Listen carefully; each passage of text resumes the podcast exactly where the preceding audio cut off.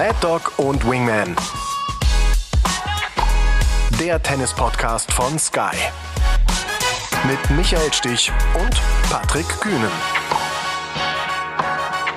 Hi Mad Dog, mein Lieber. Moin Wingman. Sag mal Junge, jetzt geht's ja los mit unserem ersten Podcast. Bist du vorbereitet? Bist du ready? Ich bin total ready. Ich muss sagen, ich bin auch ehrlicherweise ein bisschen nervös. Weißt du, so wie vom ersten Match irgendwie, wenn man so dieses Kribbeln so ein bisschen hat, weil man ja nicht so genau weiß, was kommt. Aber ich freue mich total drauf. Das Gefühl kenne ich.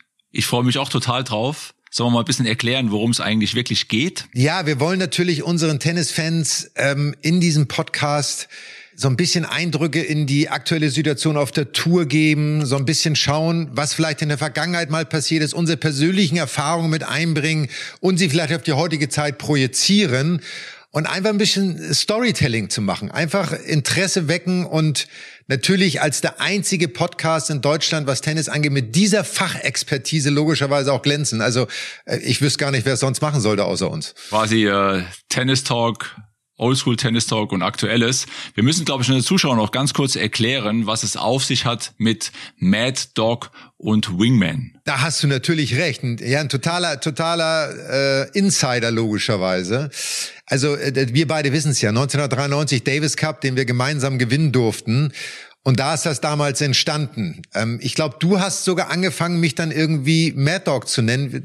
Erzähl mal aus deiner Erinnerung heraus. Ja, du hast ja damals äh, diesen, dieses Sweatshirt gehabt und da war vorne eine Bulldogge drauf äh, mit so einem Kettenhalsband, das weiß ich auch noch. Also ziemlich zornig geschaut. Und irgendwann äh, wurdest du dann für mich der Mad Dog. Das war einfach naheliegend, weil du, äh, ich glaube, jeden Tag das Sweatshirt angehabt hast im Jahr 93, auf jeden Fall mal im Davis Cup. Und ähm, Wingman kam dann für mich dazu, weil wir auch große Fans von, von Top Gun waren.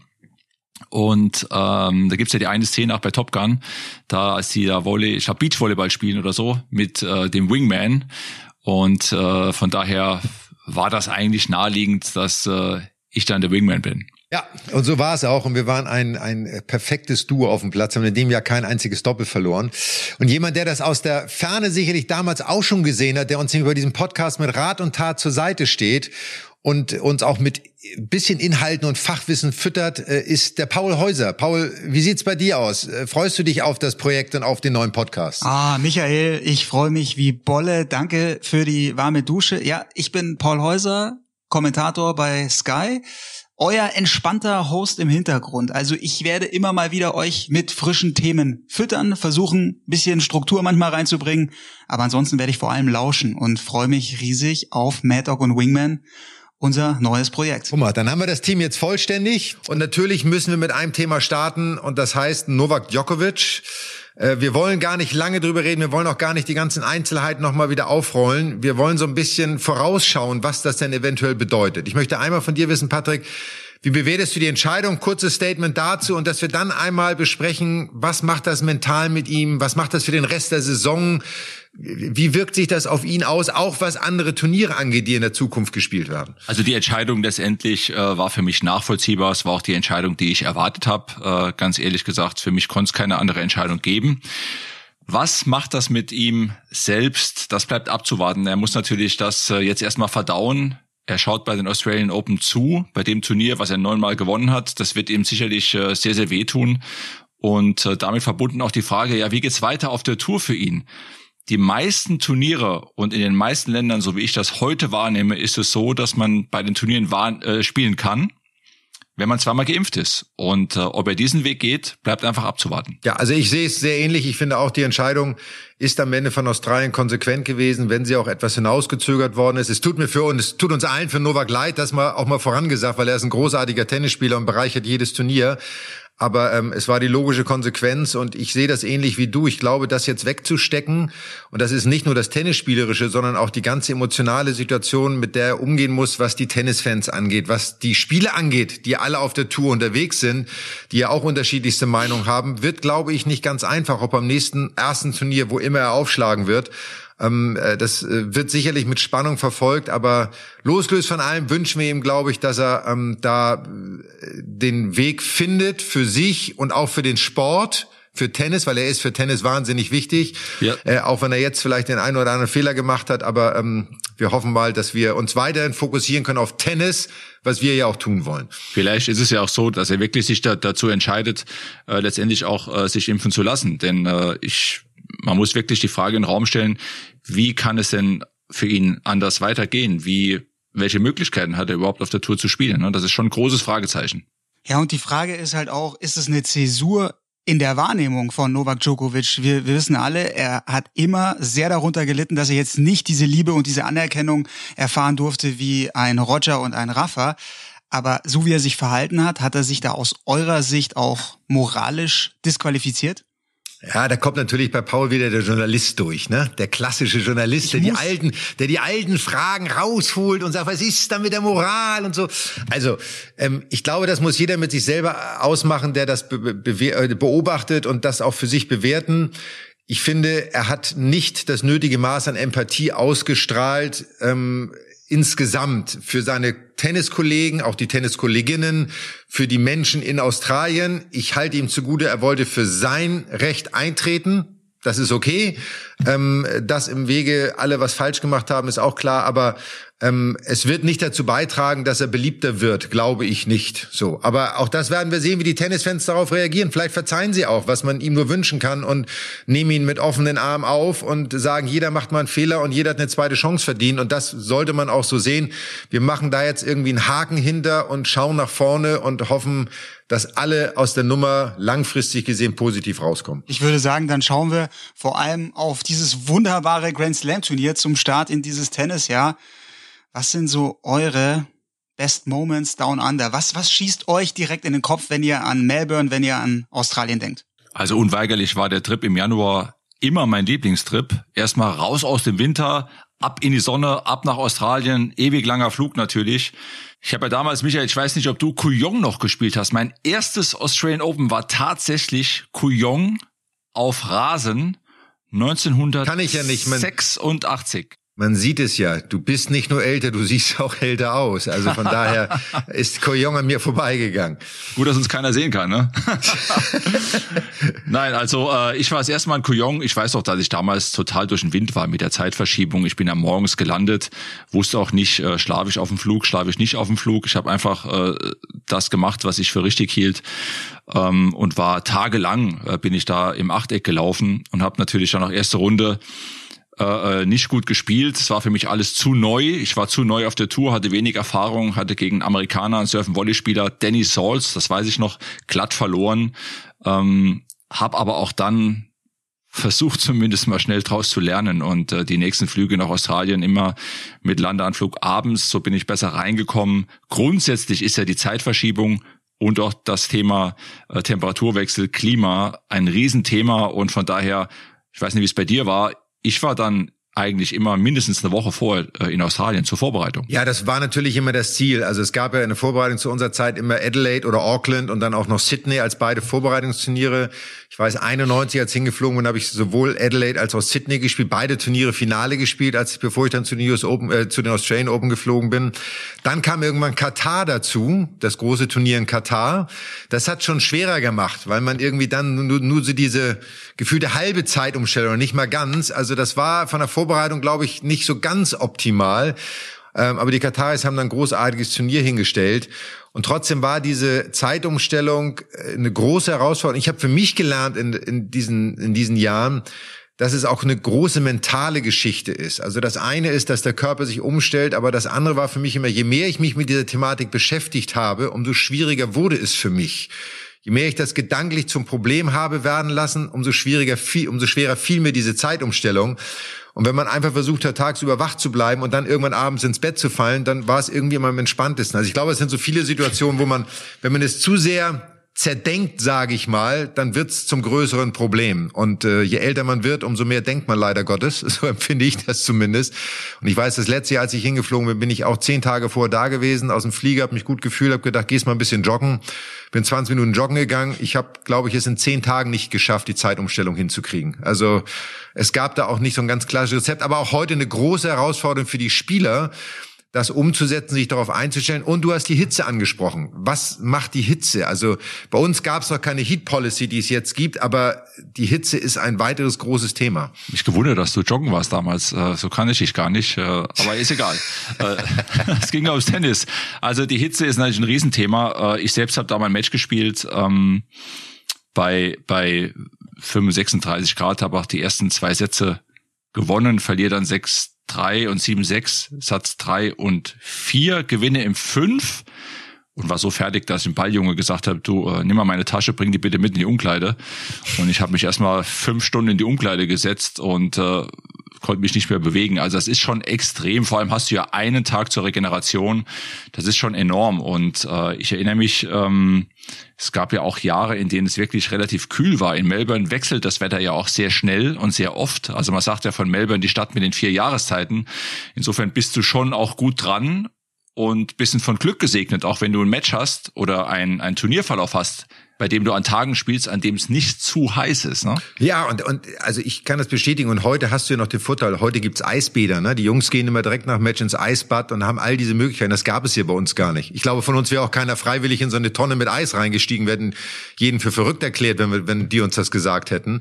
Aber heute haben die natürlich auch in der Medizin und in der Sportmedizin wesentlich mehr Know-how und Wissen um zu regenerieren. Ich kann mich erinnern, mein heißester Tag in Australien war 42 Grad im Schatten gemessene Temperatur. Oberflächentemperatur gemessen auf dem Platz 72 Grad Celsius. da kannst du, glaube ich, fast ein Spiegelei braten, so ungefähr. Ja, das haben sie auch und, damals gemacht. Damals haben sie auch ein Spiegelei am Center Court sogar äh, gebacken, ne? Ja, ja. Ich weiß noch, damals hat John Fitzgerald, der hat ja, der ist jetzt Kommentator für äh, das australische Fernsehen, der hat damals Surf und Volley gespielt und der ist ja nach vorne gelaufen, da ist die Schuhsohle kleben geblieben, dort wo er beim Aufschlag stand und er ist quasi mit dem Cover, mit der, mit dem Oberschuh sozusagen, aber auf der Socke unten ans Netz gestürmt. Das weiß ich noch. Ja, ist mir auch passiert. Genau das Gleiche ist mir auch passiert. Ich war über meinen Sponsor damals nicht so glücklich, ehrlicherweise.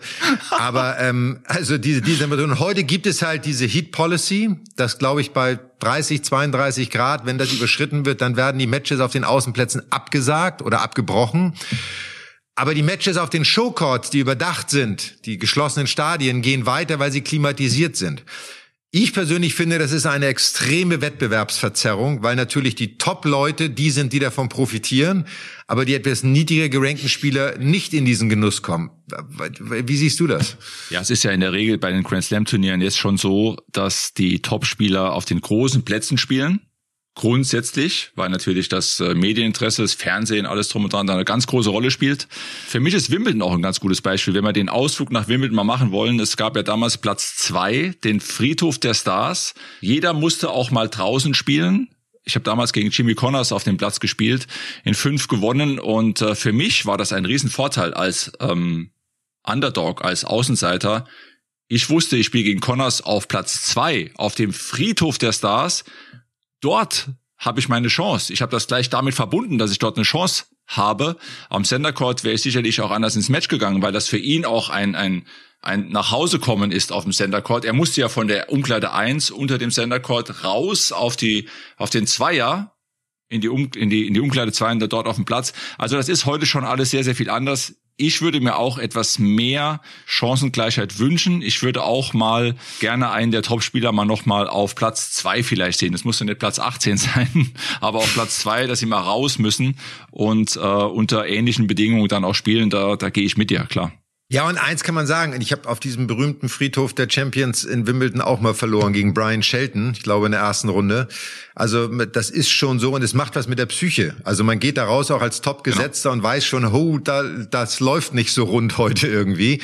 Und was ich glaube ich die, die Tennisfans draußen nur bedingt vorstellen können, wenn man nie auf so einem riesengroßen Stadion oder Center Court stand, das Spiel ist wirklich ein anderes. Also die Möglichkeit auszulaufen, dieses Gefühl von Weite, ist etwas, was den Topspielern komischerweise mehr entgegenkommt.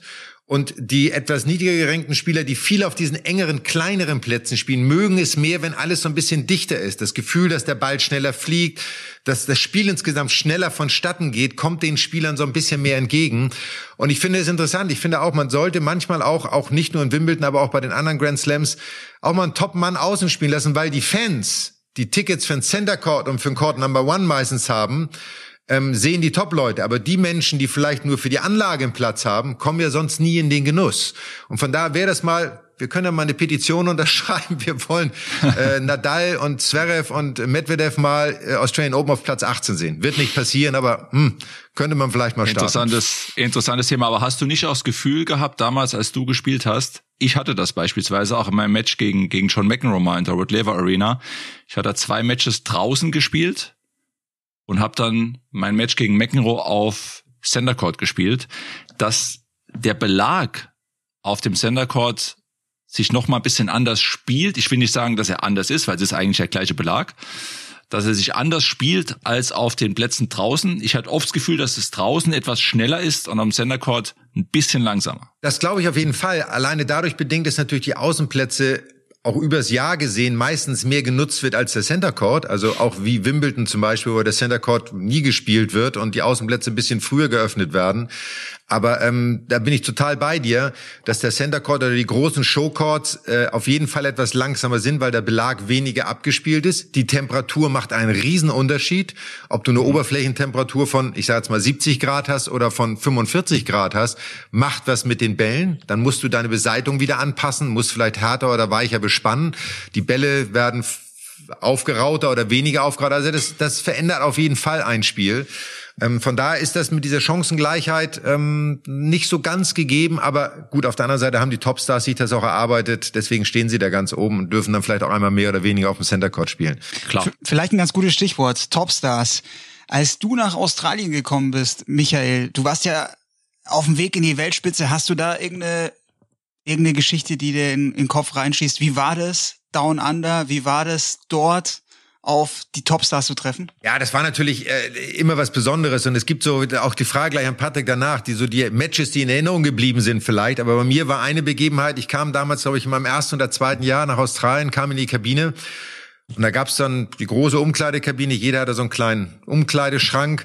Und da gab's einen Bereich, da waren die gesetzten Spieler und da waren Schränke frei. Und sonst war nichts frei. Und ich habe mir gedacht, naja, freier Schrank, gehst mal hin.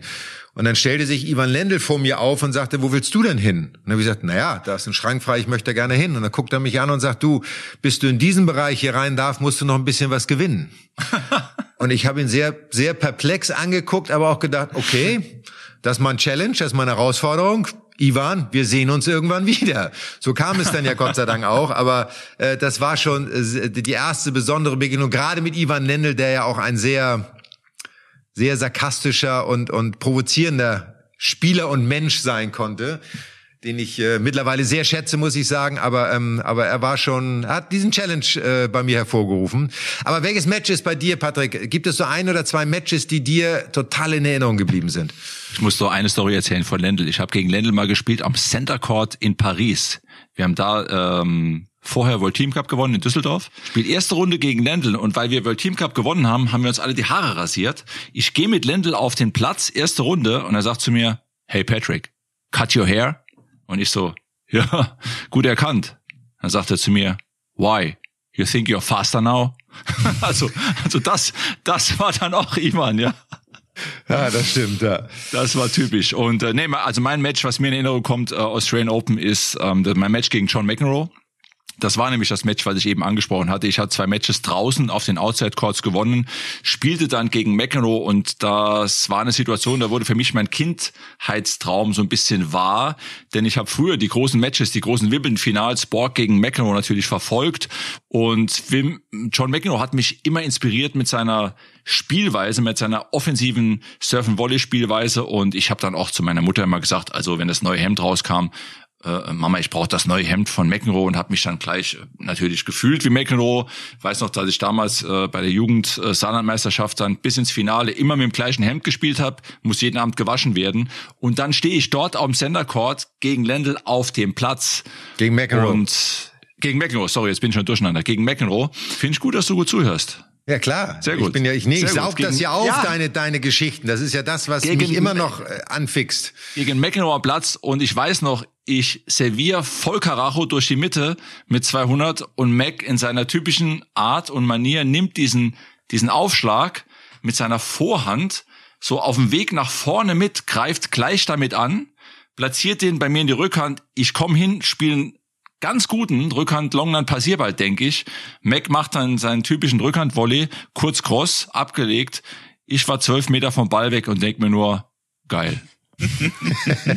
und habe ganz vergessen, dass ich eigentlich gewinnen muss. Ja, ich war so weg, so raus aus der Situation und äh, habe dann auch letztendlich in drei Sätzen äh, verloren. Äh, aber das war für mich ein ein Wahnsinnsmoment, den ich äh, auch so so klar, auch heute immer noch so erlebe, wenn ich drüber spreche. Wahnsinn. Aber so muss es doch so vielen jungen Spielern ja. gehen, wenn sie gegen Federer in in seiner Prime angetreten sind oder gegen Rafa? Naja, am Anfang ist es ja so, und es gab ja, es gab ja diese Phasen, wo die Spieler vom Platz gekommen sind und gesagt, es war eine Ehre, gegen Roger Federer zu verlieren. Also ich hätte, wäre ich Trainer gewesen, hätte ich den Spieler mal nochmal einen Marathon laufen lassen, damit er mal überlegt, was er da gerade gesagt hat. Natürlich ist man, wenn man das erstmal aus dem Center Court steht, überwältigt. Man ist eingenommen von der Atmosphäre. Da sitzen im besten Falle 20.000 Menschen oder 18.000 Menschen. Das ist ja der Traum, den man hinterherjagt, um irgendwann dieses Ziel zu erreichen, so wie Patrick es ja genau gerade beschrieben hat. Dann gibt es halt die, und Patrick, das meine ich gar nicht böse, aber es gibt die, die an der Situation wachsen und diesen Klar. Challenge auch heraus äh, oder annehmen und plötzlich auch vielleicht das Match ihres Lebens spielen, ohne vielleicht auch selbst wenn sie verlieren. Und es gibt die, die davon so eingenommen sind, dass sie eigentlich gar nicht ihre Leistung abrufen können. Und ähm, das äh, unterscheidet dann auch die Spieler äh, bei gewissen Situationen, auch was dann den Weg in der Zukunft vielleicht nach ganz oben angeht. Aber nichtsdestotrotz ist das einfach das, wofür du als Kind arbeitest. Und ähm, das war bei mir natürlich nicht anders. Mein Match, was mir in Erinnerung liegt, es gibt so zwei Matches, die habe ich gar nicht selber gespielt. Ähm, das war einmal das Match Boris gegen Omar Camporese. So, ein so ein fünfeinhalb Stunden Thriller auf einem Außenplatz. Da war es nämlich noch so, dass die Topspieler wirklich auch mal auf Platz vier oder drei oder was auch immer raus mussten. Auch glühend heiß und Boris hat das, glaube ich, zwölf zehn im fünften gewonnen. Das war ein totaler Battle. Und das andere war, äh, passt so ein bisschen in die heutige Zeit mit so Disqualifikation und nicht teilnehmen dürfen, war, war John McEnroe, der als erster Spieler damals bei einem Grand Slam disqualifiziert worden ist wegen zu vieler Wutausbrüche. Und dass Jerry Armstrong, der, der Schiedsrichter damals wirklich den Mut hatte, das auch wirklich durchzuziehen. Und das ist etwas, was in der Tennisgeschichte natürlich viele Dinge mit John sind Tennisgeschichte, aber das bleibt auch hängen und das habe ich damals auch live gesehen und ich war, glaube ich, so perplex wie jeder Tennisfan, der am Fernseher saß, hat gesagt, das kann nicht sein. Und was macht John jetzt? Äh, macht er jetzt ganz entspannt oder schlägt er alles kurz und klein? Er war entspannt. Also er war nicht entspannt, aber er hat alles heil gelassen. Ja, aber das ist das, was du sagst, dieses, dieses Mindset ist dann nochmal, was du sagst. Ne? Also das ist wirklich so, wenn die Underdogs rausgehen auf die großen Plätze, äh, glaubt jemand wirklich dran, gegen Nadal gewinne ich. Glaubt jemand wirklich dran, gegen McEnroe gewinne ich? Und, und das ist eben auch der Unterschied. Also, wo man dann sieht, ähm, das sind dann die Spieler, die die nächsten sind, die auch ganz nach vorne kommen können. Ja, ich glaube, also, wenn du das nicht dir, dir nicht vorstellen kannst, ich konnte mir das leider damals nicht vorstellen, gegen McEnroe zu gewinnen am Center Court. Es war zu überwältigend für mich die Situation, aber das brauchst du natürlich, um nach vorne zu kommen. Und ich hatte bei dir immer das Gefühl, wenn du rausgehst am Center Court, egal wo, egal gegen wen, du hast immer das Mindset auch gehabt, ich gehe da raus und ich komme als Sieger vom Platz. Ne? Das ist schon eine unglaublich wichtige Grundvoraussetzung, die aber gar nicht so leicht und gar nicht so natürlich auch zu gewinnen ist. Ne? Ja, das ist glaub, auch eine Form, man spricht ja bei Talent immer über Schlagtechnik, über Bewegung, was auch immer. Und das ist natürlich auch ein Teil des Talentes, wenn ein Spieler diese Begabung hat, wie ein Thomas Muster zum Beispiel, der sicherlich tennisspezifisch nicht der talentierteste Spieler war, aber was diesen Mindset anging, für den gab es nicht die Option einer Niederlage. Das war unvorstellbar. Und damit hat er natürlich viel anderes wettgemacht. Und das bringt mich jetzt mal zum nächsten Punkt, zu dem aktuellen Turnier. Wer sind die aktuellen Spieler, die jetzt auch nach den Vorbereitungsturnieren äh, für uns so ein bisschen herausstechen? Und ein Aspekt, mal ganz spannend, weil wir gerade über das Thema reden, ist Kokinakis. Ist ein junger Australier, der das Vorbereitungsturnier in Adelaide, glaube ich, ja. gewonnen hat. Da kommt er her. Und äh, Heimatturnier und äh, angefeuert von den Heimfans, hat eine Wildcard bei den Australian Open und verliert erste Runde, Gott sei Dank gegen einen Deutschen, gegen Yannick Hanfmann.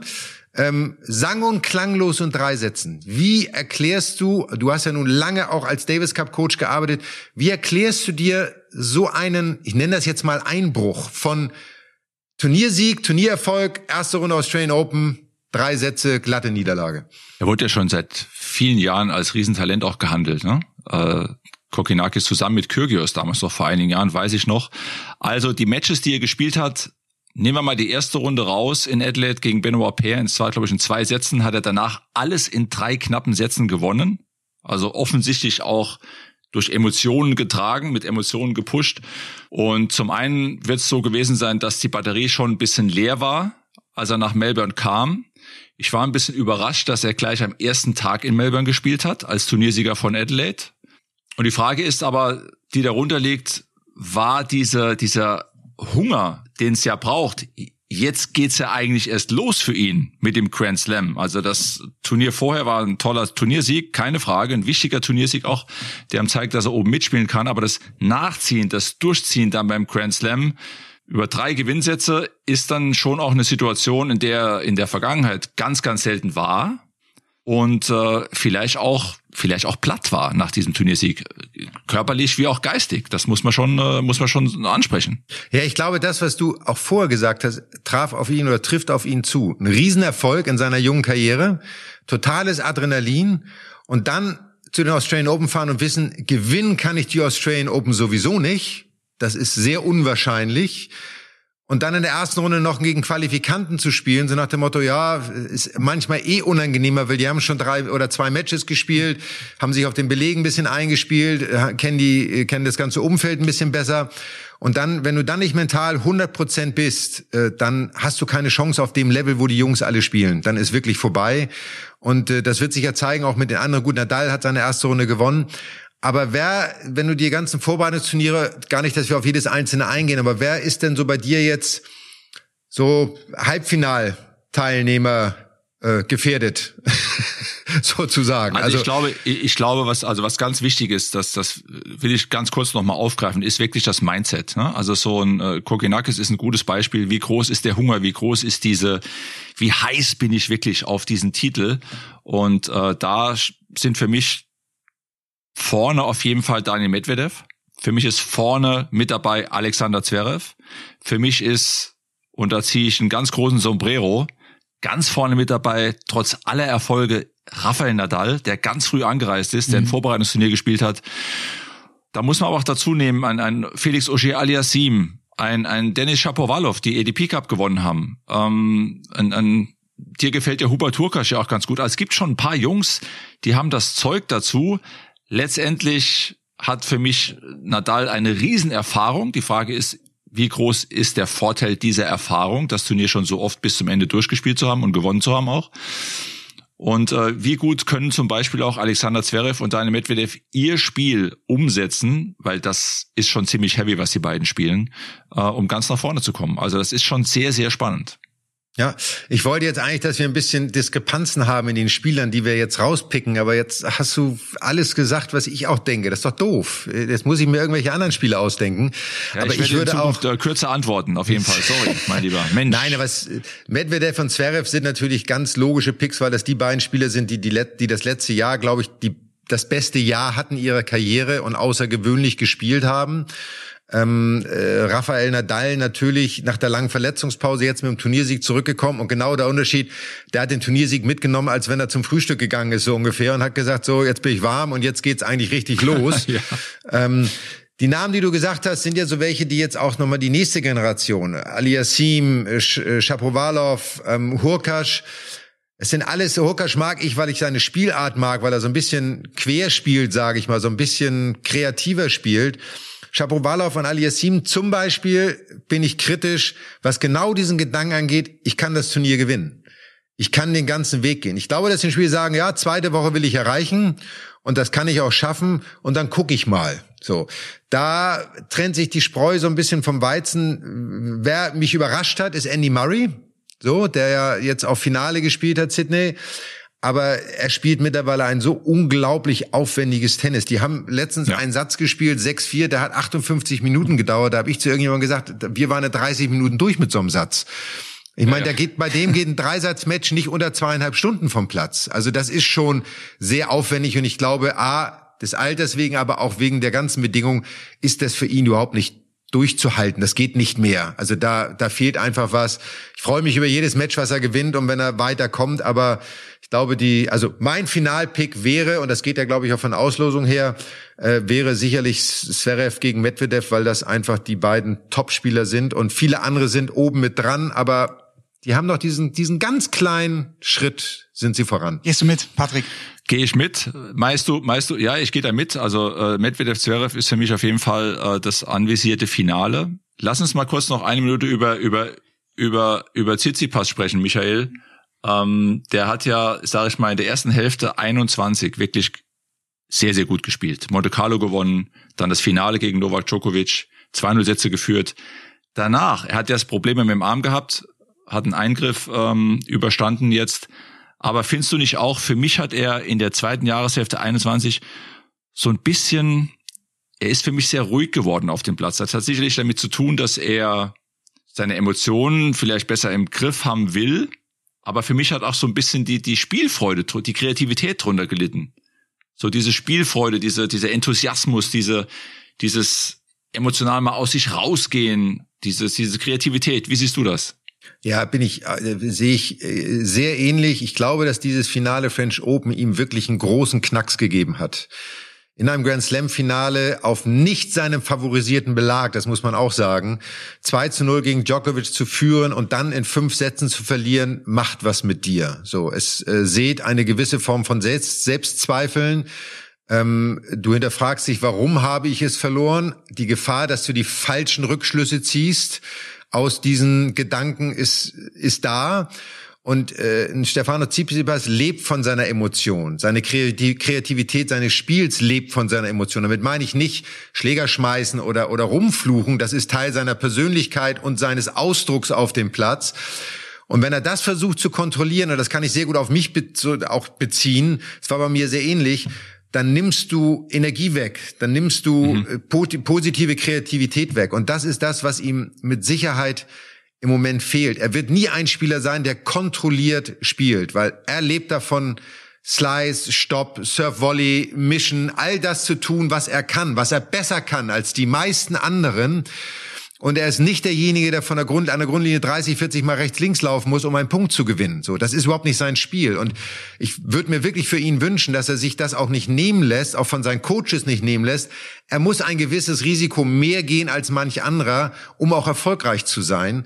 Aber ähm, du hast vollkommen recht. Es war, das war dieses Finale French Open hat was mit ihm gemacht und ich wünsche mir, dass er das jetzt abstreifen kann und das neue Jahr mit voller neuer Energie beginnt. Also ich sehe ihn, ich sehe ihn total gern spielen. Ich bin wirklich äh, ähm, begeistert von der Art und Weise, wie er spielt, wie er Monte Carlo gewonnen hat, wie er es ins Finale gepackt hat in Paris.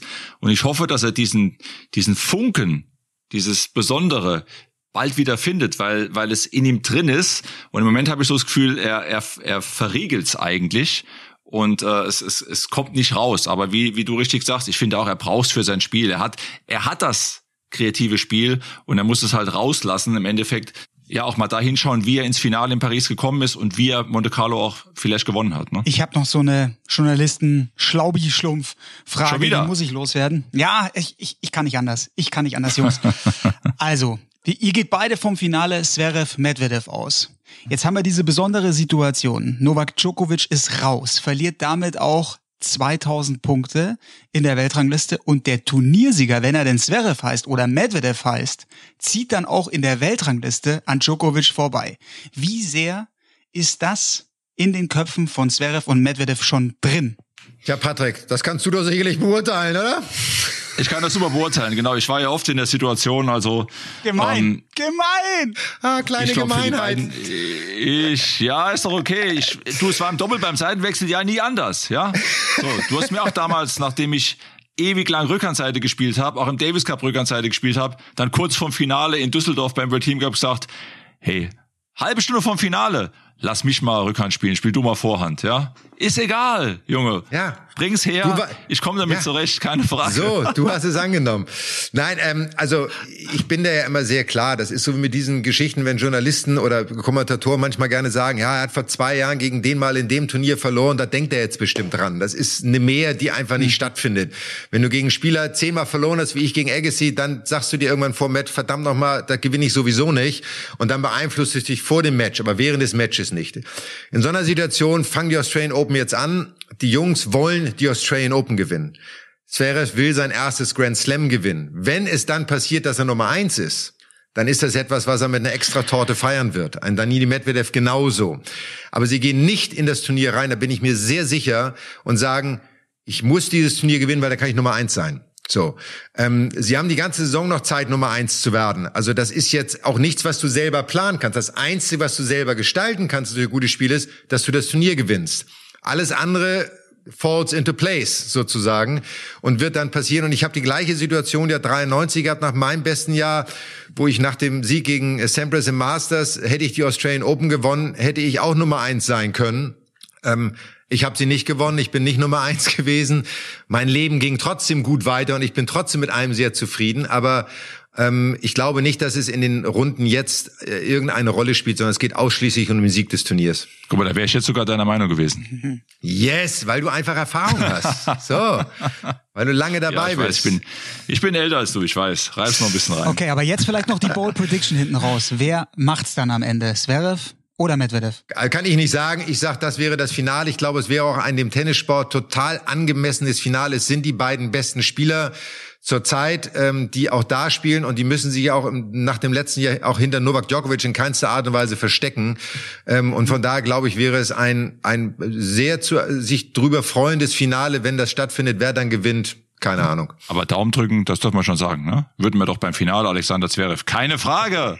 Ja, natürlich. Aber wir Also. dürfen ja auch nicht zu sehr sagen, er muss gewinnen. Dann macht ihm das vielleicht wieder Druck und dann gewinnt er Nein. nicht. Und dann waren wir beide nachher schuld, weißt du? Das wollen wir ja auch nicht. Nicht müssen. Nein, nein, nicht müssen. Aber wollen. es fühlt sich doch so ein wollen. bisschen so an. Der erste Grand Slam-Titel für Alexander Zverev, er ist ganz nah. Paul, Paul. Cool bleiben.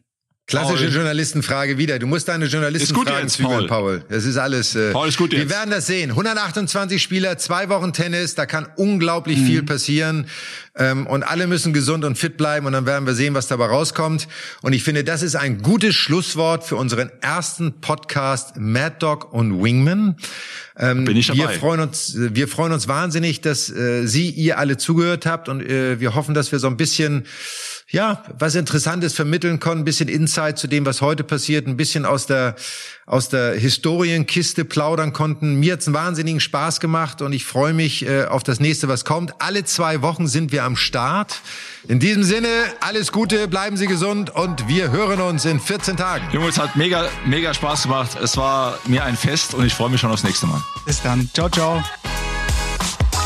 Mad Dog und Wingman ist eine Produktion der Podcast-Bande im Auftrag von Sky. Neue Folgen gibt's alle 14 Tage, immer mittwochs, überall, wo es Podcasts gibt.